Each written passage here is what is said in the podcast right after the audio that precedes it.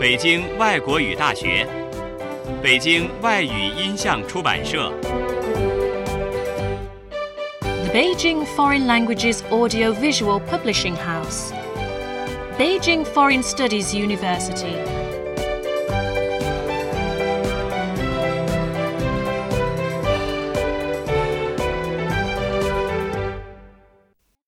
轻松英语名作欣赏小学版。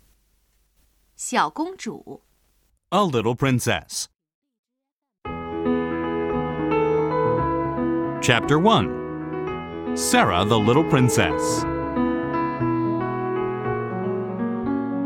It was a dark winter day in London. A cab was going through the thick fog. There was a seven year old girl in the cab with her father. Sarah and Captain Crewe had just finished their long trip from India.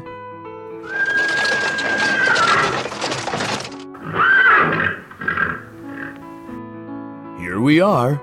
Let's get out of the cab, Sarah. said Captain Crewe. They went up the stairs and rang the bell. Sarah and Captain Crewe went into the drawing room. When they took a seat, a tall lady came in. I'm Miss Minchin, you're Captain Crewe, and this is Sarah. She said, Yes, I have heard a lot about your school. said Captain Crewe. Miss Minchin knew that he was very rich.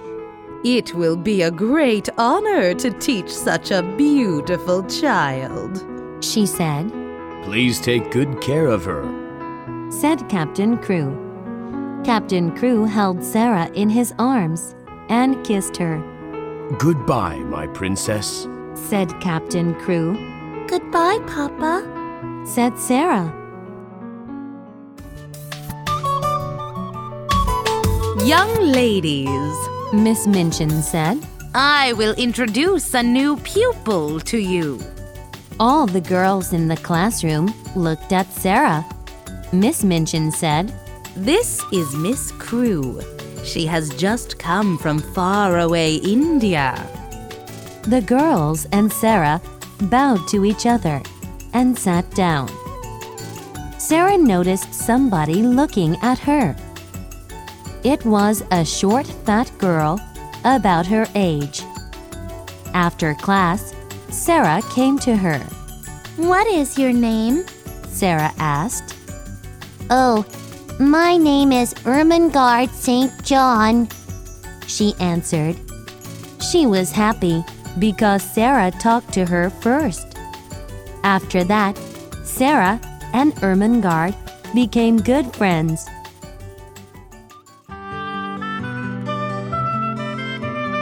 One morning, Sarah heard an angry cry of a little girl. Oh, Lottie, stop, please! Miss Amelia, Miss Minchin's sister, was trying to stop her crying. But Lottie cried even more loudly. Sarah came near them and said quietly, Miss Amelia, may I try to make her stop crying? Oh, Sarah, can you? Miss Amelia said and went out of the room. Sarah and Lottie looked at each other without a word. I don't have any mama. The child cried out first, Neither do I. said Sarah. Lottie, a four year old child, stopped crying and asked, Where is she? She went to heaven. That is where your mama is too. Sarah answered. From that time, Sarah was like a mother to Lottie.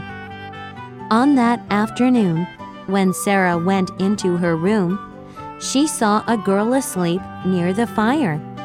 She was Becky, a kitchen maid at the school.